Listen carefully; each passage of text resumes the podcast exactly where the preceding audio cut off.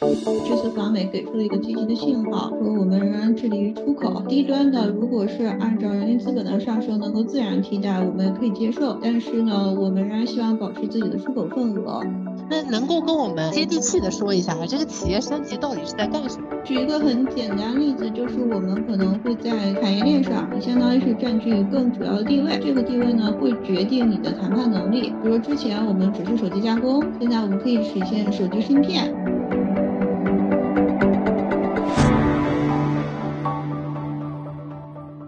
大家好，欢迎来到北美金视角。我是坐标 Boston 的 Ellen。这段时间最火的话题呢，一定就是中国国家主席习近平和美国总统拜登在这个十月十五号旧金山的亚太经济合作组织 APEC 峰会见面这个事情了。所以呢，我们呢北美金视角也是非常关心这个话题，也是非常多人关注啊这件事情到底是怎么样发展，又是达到了怎么样的一个结果。所以今天呢，我们很有幸请到了 Selina，也就是我们的好朋友，这个美国著名金融公司的经济学家，以及中科大的这个教授。王潇来跟我们好好聊一聊。Hello，Selina，Hello，王教授，跟我们打个招呼吧。Hello，大家好，我又来了。嗯，然后这次很高兴可以和王教授在这里讨论一下大家这么关注的问题，然后互相学习。Hello，大家好，这是我第一次来到北美金视角，很高兴能够跟大家分享各种各样的想法。因为我本身在美国工作，我现在在中国工作，嗯，自己是从事经济方面的研究，所以希望我的观点呢能够给大家带来一些想法。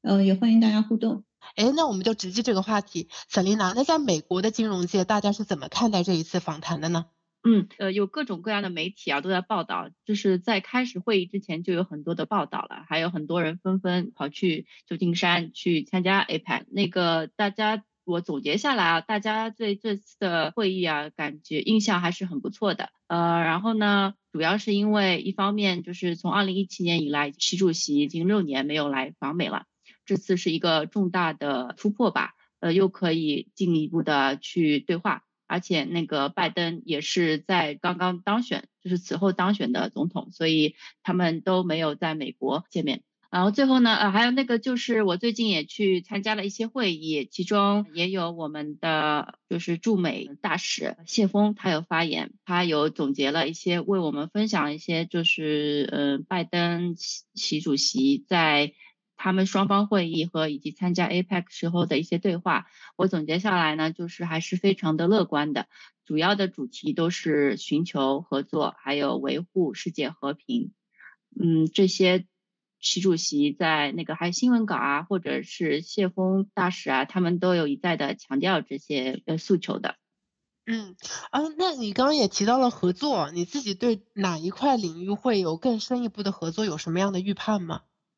对，我觉得就是在这几年，尤其是新冠发生了以后，世界格局还有经济格局，包括大家都知道供应链上的问题，肯定是呃影响了大家的每个国家的对外贸易政策嘛。而且中国也是科技方面越来越发达，对吧？大家都知道的，包括呃特斯拉什么的都都已经是在中国生产，并且呃还供应给中国以外的呃国家。所以说，我们中国在那个科技和生产力上面是在世界领先的水平。我觉得从我观察还有分析角度来讲，我们肯定是出口以后会有一个已经在转型了，当然是更加转型，就是侧重我们擅长的科技方面的行业。以前的话，主要的还是一些，因为我们生产的质量非常好。我们的技术人员非常过硬，然后呢，就是相对人力成本比较低，所以会有很多的出口。但现在的话，可能就是更加的强调的就是我们的技术优势。嗯，技术优势，其实呃，我我我对我之前也想看到过这类似的这个新闻啊，就是说东南亚这一块的技术，就是出口啊，这种手工呃工工这种工业链好像都移到东南亚去了，中国好像出口并没有。呃，维持以前的优势。那这一次会面之后，你会觉得说，啊，美国会，嗯，希望像川普政府当时提出过，希望把美国制造业的这个产业回流到美国，啊，你会觉得还是这样的一个情况吗？还是说跟中国合作上，中国会把这些制造业给它回流回中国呢？嗯，对，我觉得这个问题很好，因为我也想说一下的，关于就是比较，呃，就是劳动力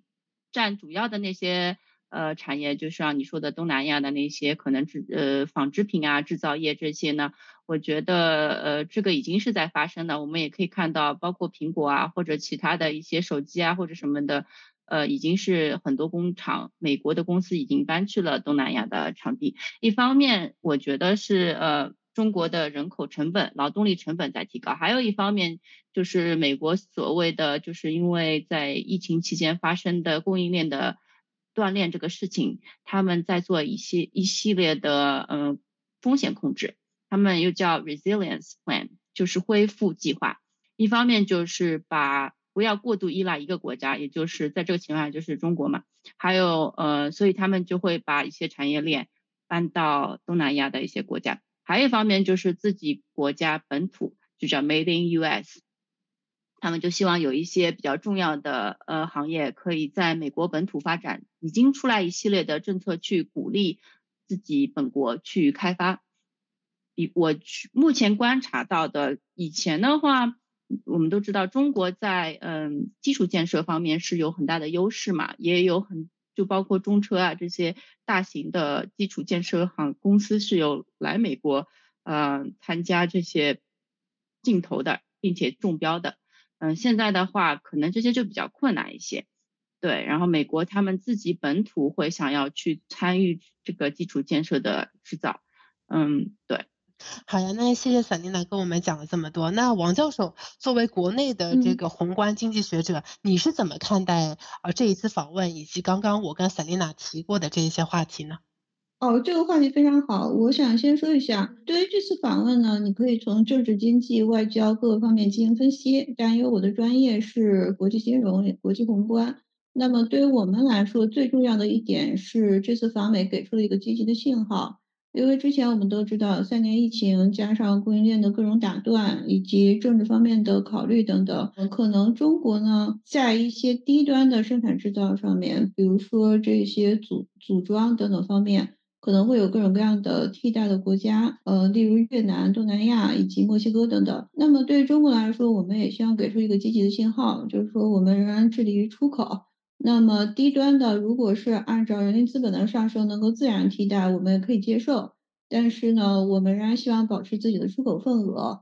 呃，这个是一点。另外，刚才 s e l n a 讲的一点很好，就是美国的这个 resilience 计划，这个都是从各个国家自己考虑的。对于美国来说，它当然要考虑，如果单一依赖一个国家，不仅仅是中国，包括其他国家，在生产的一个不可替代的环节，你只依赖一个国家的话。呃，如果再出现像疫情或者政治风险等等，相当于整个生产环节就被打断了。这个每个国家在疫情之后都意识到了，包括美国，所以都会有替代的计划。另外还有一点就是，他这个想把生产拿回国内呢，这个地方我有一些不同的看法，因为这个只是一个政治大于经济的看法。举个很简单例子，就像之前 Trump 的时候。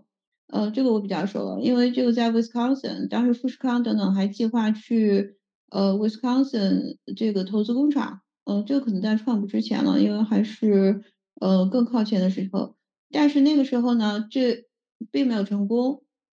包括像国内的福建耀华玻璃等等也在美国投资工厂，呃，一方面是他们放出一个积极的这个合作信号，另一方面他们也是想积极开拓一下，但是都有一个问题就是。这个技术的升级是不可逆转的。美国的技术工人这个成本就是很高，呃，除非你是像在硅谷或者是其他的高科技聚集的产业区来生产这些，呃，美国具有不可替代优势的这些产品，否则其他产品，比如说仅仅是这种低技术含量的，其实对于美国来说不是一个最优的选择。所以，对于美国来说，你可以增强你的韧性，你也可以把这个产业链的高科技部分，或者你具有比较优势的部分搬回去。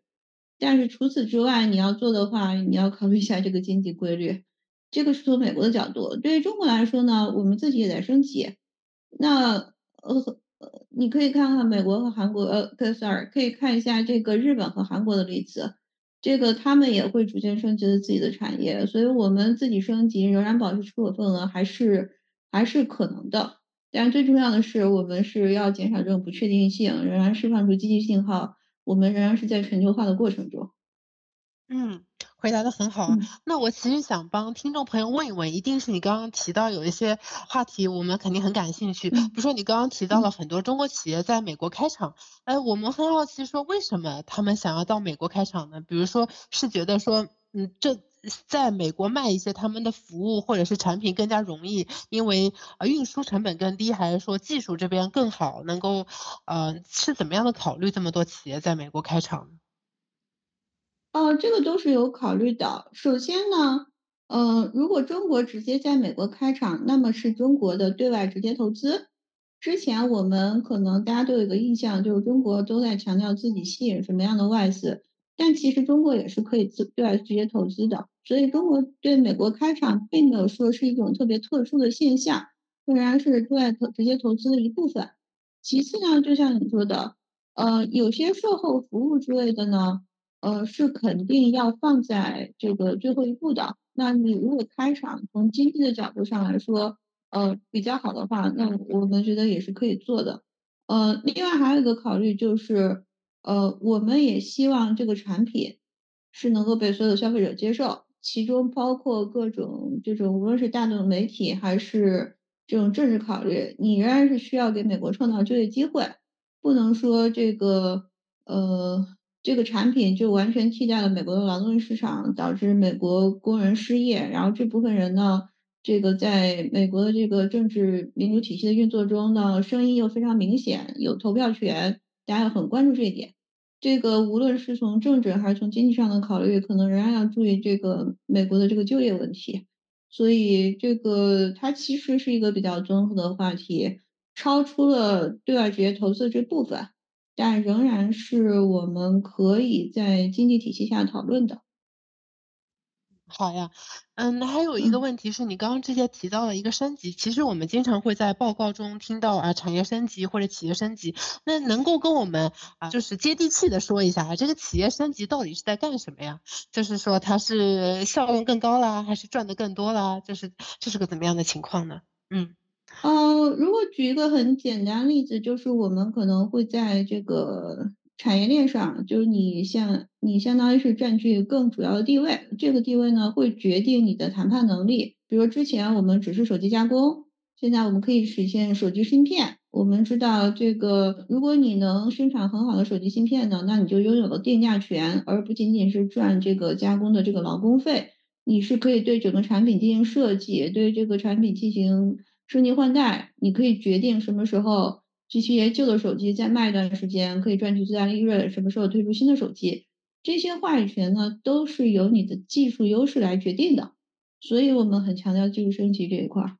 而且选址也很重要。就是呃，我知道像伊利诺伊这边也有一些。有有不少啊啊，其实有不少中资的大型企业呃注资的，呃，那他们就是承诺在这边要投资多少，对吧？肯定是多少多少亿，呃，然后会创造多少就业机会对本地，所以说并不仅仅是他需要你们过来做一些基础设施，基础设施其实美国有这个任何技术的，对吧？只是一方面是呃成本太高，他们不一定有这么多的技术工人。但是有一些除了你能否为他们创造就业和能否在本地投资以外，他们还有一些限制，就是什么行业是不可以投资的，就是信息，就是就会掌握他们国内这些人的信息，他们就是呃或者影响一些国防安全的东西，他们是就是不鼓励的，嗯，就就是就是这些，比方说通讯啊等等这些，因为你会收集到所有用户各个人的信息，他们就不鼓励的。但是嗯。基础建设类的，如果只是一些硬件的，比如说是地铁啊、车辆啊什么的，没有这些通讯类的东西，没有信息在里面传输的话，他们是呃可以接受这样的投资的。嗯，好的好的啊，那我们再回到这个 iPad 这个话题上啊，其实我记得之前在川普政府的时候，嗯，之前在跟中国打贸易战嘛，其实回顾这七十多年改革开放到现在啊，就是前立新中国到现在其实差不多七十年，其实发生了很多的变化，比较大的就是前段时间川普打了贸易战之后，其实中美关系都是有所恶化的。那在这一次这一次拜登政府上台之后，应该也是拜登和习主席的第二次见面，嗯，也算是。呃，不是的，不是经常见吧，所以也想说，在贸易这一块有什么样的变化吗？不，贸易政策这上，关于 APEC 的话，呃，我觉得美国这边呃，拜登这次呃没有就是有太多的诉求吧，诉求就是主要还是看习主席。说习主席的话，就是他是一个什么样态度？我觉得大家都是希望那个听习主席有一个什么态度，有没有一些诉求？然后大家有呃希望是听到一些比较好的一些合作方案的。拜登这边，美国这边没有太多的呃对外贸易政策吧？我觉得他们主要现在整个市场的经济政策都是比较保守的，风险控制比较厉害。因为大家也知道利率的升息，现在又打算停止升息，对吧？然后后来的就是比特币市场现在是着重的要规范比特币市场，有很多呃 SEC 在打压一些比特币的交易所啊等等。还有就是之前因为升息造成的一系列的银行倒闭，会有一些系统性风险。还有就是中东的军事问题，对吧？安全问，嗯，那个就是国际形势问题，这些美国政府都是要去控制好的，所以他们并没近期是不会有太多的贸易啊、促进经济的方面的一些政策。嗯，好的，那我接着讲这个贸易政策。呃，对于中国来说呢，其实从二零零一年加入 WTO 之后，中国的经济就向这种开放型转型，呃，表现为出口、呃进口这个开放程度呢，在整个 GDP 占的这个比重越来越大，这点应该是不会变的。但是疫情之后呢，国内有一个经济的基调叫双循环，双循环的意思是我们一方面要重视这个出口以及对外的贸易，另一方面呢，我们也不能忽略国内市场。因为，嗯，这个不能忽略国内市场，不仅仅是因为像疫情这样的突然的冲击可能会打断这个出口市场，更多的考虑是中国的 GDP 已经是世界的第二位了。但是长期以来呢，大家就习惯于这种高储蓄，呃，不太重视国内的需求。但其实国内的需求是可以，呃，进一步释放的。虽然目前呢，因为大家对经济形势的这种担忧。呃，可能会导致所有人这个消费呢会比较保守，但是因为这个基本面在这里，所以国内的需求也应该是越来越重视。这就是为什么强调双循环，强调国际和国内。呃，但是国际肯定是要进一步保持，并且进进一步扩大的。所以我觉得对于这次访美来说呢，我们是希望强调双循环里面的国际部分，我们仍然是不能放弃，并且会坚持的。这个是比较重要的一点，嗯嗯，所以说中国还是很看重对外贸易这政策这一块的，对吧？对，是的，嗯哦。另外，美国呢，美国有个比较突出的特点，就是虽然美国和很多国家都是第一大贸易伙伴，但是相对于美国的 GDP 来说呢，美国的进出口占的比重并不是特别大。嗯呃，对于这个来说呢，所以对于美国来说，它可能像。呃，进出口呢，在这个整个的呃，无论是总统的经济政策等等方面，你会看到他强调的也不是特别多。另外，美国政治还有一个很突出的特点，都是一切都围绕大选这个时间表转的。呃，大选前呢，这个是否进行开放，是否跟一些国家表现出友好等等呢，都会从在一定程度上影响大选。但是这个都是表面现象。呃，最根本的原因还是进出口这个开放经济这块儿，在美国的整个 GDP 中占的比重不是特别大，相对于其他国家来说。嗯，那我能理解中国现在的贸易政策是完全开放的吗？就是非常 a positive，就是也很 open 的这种状态。呃，对于产品和服务可以说是的。对于这种对外投资以及吸引外资方面，除了一些关键的行业，基本上我们也是完全开放的。我们已经经历过几轮，呃，这这个，呃，这个是产品和服务市场，但对于金融资产市场呢，就是我们所谓的资本账户，这个不是完全开放的，因为这个是我们目前的金融市场发展程度，以及零八年金融危机之后，呃，大家都对宏观审慎政策，包括资本账户在抵御全球金金融冲击方面的作用等方面，都有了新的认识。我们基本上认为，如果你这个国家的金融体系不是特别发达，那资本账户还是可以作为一种保障，在这个全球金融危机到来的时候，给你一定的保险，保证你的这个呃经济体系呢不会被热钱或者突然撤走的热钱来冲击。嗯嗯，哎，说到这个政策，就是说，呃，我想到之前中国其实也推出过这个“一带一路”的政策嘛，能够呃调动两边的这个呃就周边国家的这个经济贸易往来。沈丽娜，你有什么样的观察吗？就对这个政策来讲？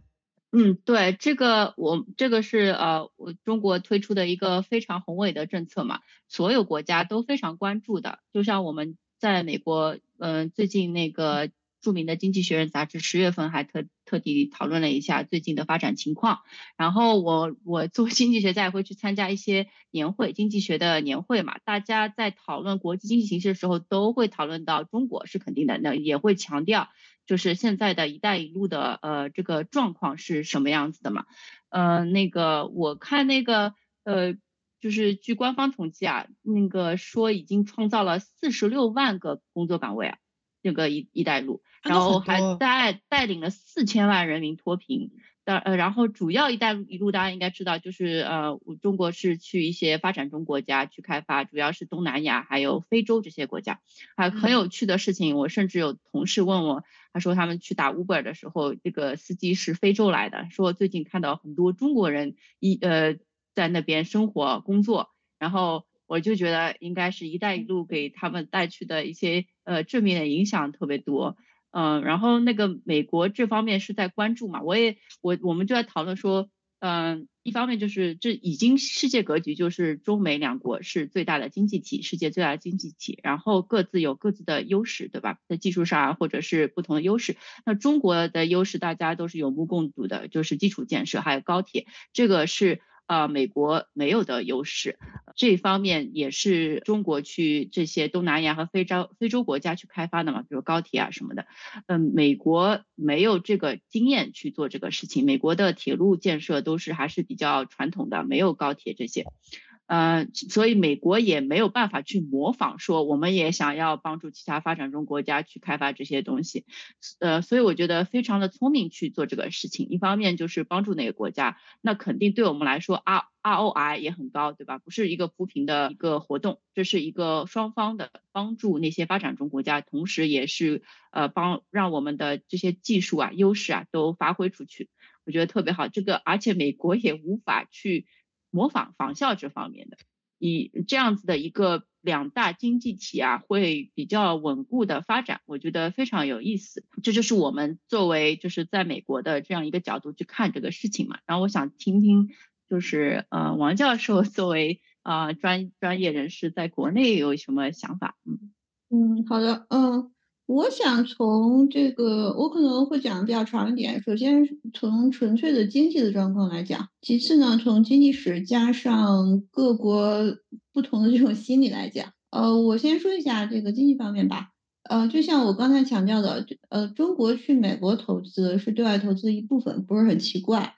那么中国去“一带一路”的这些国家投资呢，或者进行国际贸易呢，也是经济金融全球化的一部分。同样不是特别奇怪，我可以给你举个例子，呃，科大在合肥，呃，合肥呢，它是有美林冰箱、美林电冰箱厂等等，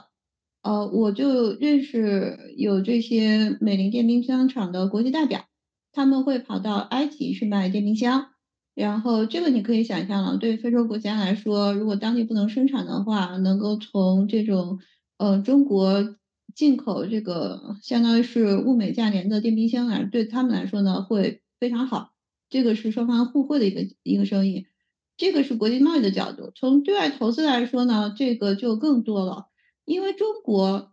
前多前，比如说从一九七八年开始，我们是发展中国家，我们经历了这个发达国家对我们自己的对外投资。当时除了你呃。就除了我们可以学习外资企业的优势以外，一个很重要的方面就是技术转移。另外，包括这种技术工人培训等等，相当于说，呃，我们是用国内的市场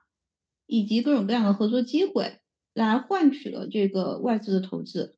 这个是我们之前自己作为发展中国家的这个吸引外资经验。那么目前呢，我们向其他国家投资，一带一路的国家投资，当然。这个目前主要是集中于这种发展中国家，呃，今后可能会向其他发达国家投资，嗯，包括美国增加投资也是可以的。那对于我们来说，一个很重要的方面就是说，你你对外投资，那你能给当地带来什么？刚才小丹娜也说了，比如说我们在其他国家投资高铁，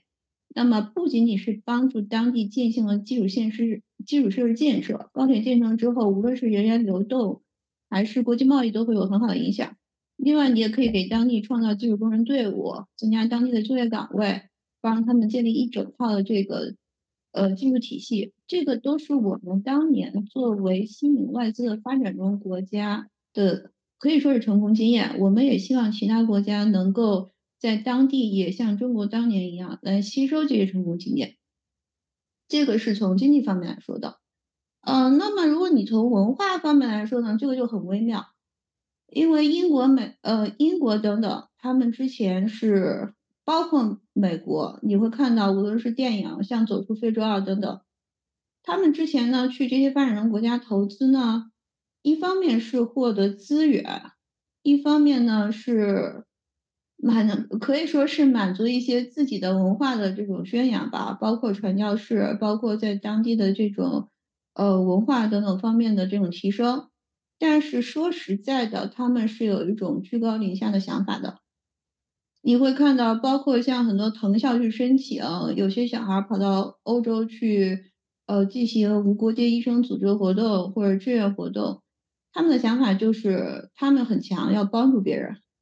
呃，但是对于中国“一带一路”来说呢，我们并没有太多这样的想法。我们的想法就是从历史上渊源，这个“一带一路”是从过去的丝绸之路来的。但这个历史有点太长了。这个如果你从唐朝开始强调的话，这个历史只能给你有一些这种历史上的渊源。但其实目前的连接不是特别紧密。我们目前“一带一路”的最基本的想法就是大家都是平等的。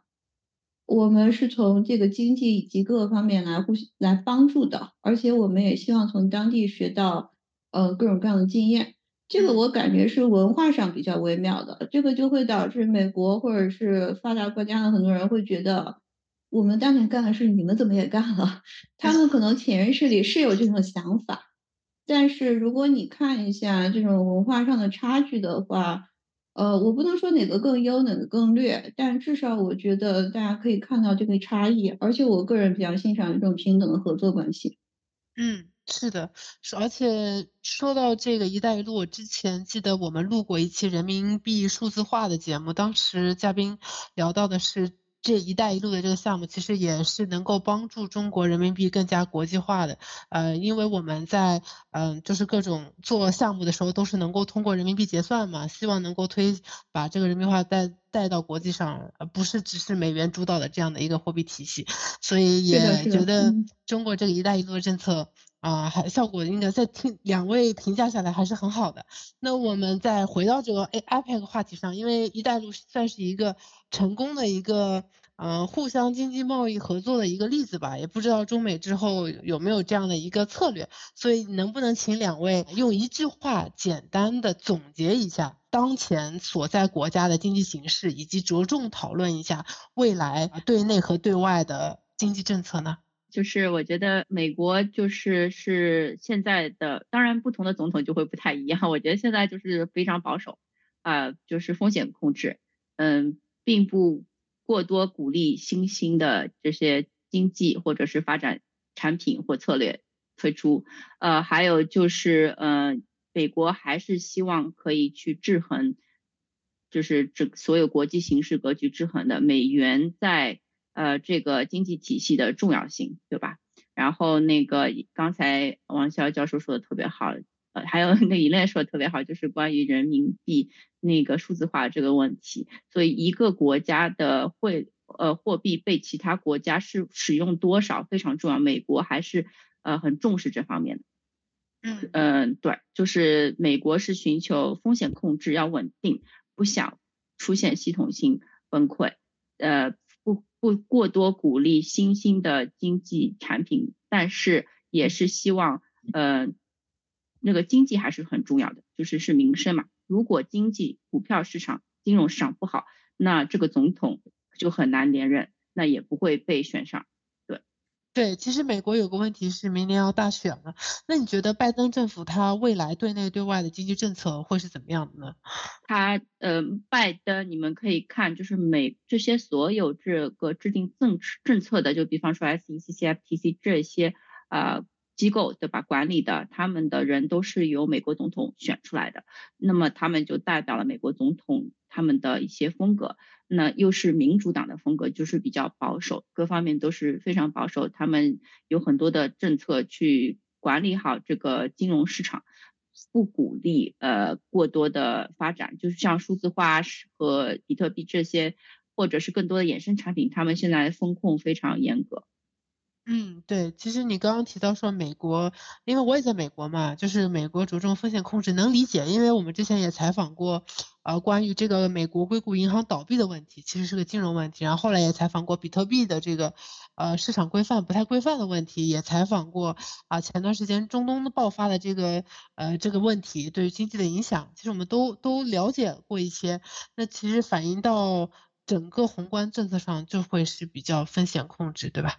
嗯，还有就是美国的经济未来主要，我觉得呃还是很乐观的，因为美国的内部需求非常大，就像王老师刚才说的，对外贸易只是占很少的一部分。那美国你也可以从它的股票的那个四五百强或者纳斯达克可以看出来，科技股的。比重很大，然后现在 AI Open AI 大家都知道非常的火，所以这个还只是以刚刚开始，刚刚发生，这一切就已经带动了啊，像英伟达这些股票不断的增长嘛，所以美国的经济形势还是很乐观的。嗯，好呀，那我们再问一下王教授，中国的经济形势怎么样？然后主要未来的对内对外经济政策又会是怎么样的呢？嗯。我我认为目前中国短期呢也是在控制风险，尤其防范系统性风险的发生，特别是不希望如果全球发生金融危机的话，对中国有重大的影响。嗯，还有一点呢，就是要呃很好的呃可以说来管理呃经济的各各个参与者对未来的期望。因为我们知道中国的经济的增长率已经不像前多少年一样是两位数的增长，变成了百分之五到百分之六。那么大家对下一步增长的这个趋势看的也不是很明显。长期来说呢，呃，我们是希望从相当于说从数量向质量上发展。那么长期来说，对中国最重要的就是无论是基础科研还是科研成果的转化。希望能够像美国一样，在各个领域有领先的技术，这些技术能够带动相关产业以及产产业的进一步发展，这个是一方面。但同时呢，中国也面临老龄化的问题，这个是最近讨论比较多的。当前的影响不是特别大，但是对大家未来的预期和长期的影响也很大。这个是中国目前的基本面的问题。对于政策来说呢，呃，一方面就是说实话。不仅强调这个进一步的全球化，同时也强调国际的市场。另外，在这个其他风险控制等等呢，跟全球国家都保持一致。我们都对风险其实比较谨慎的态度。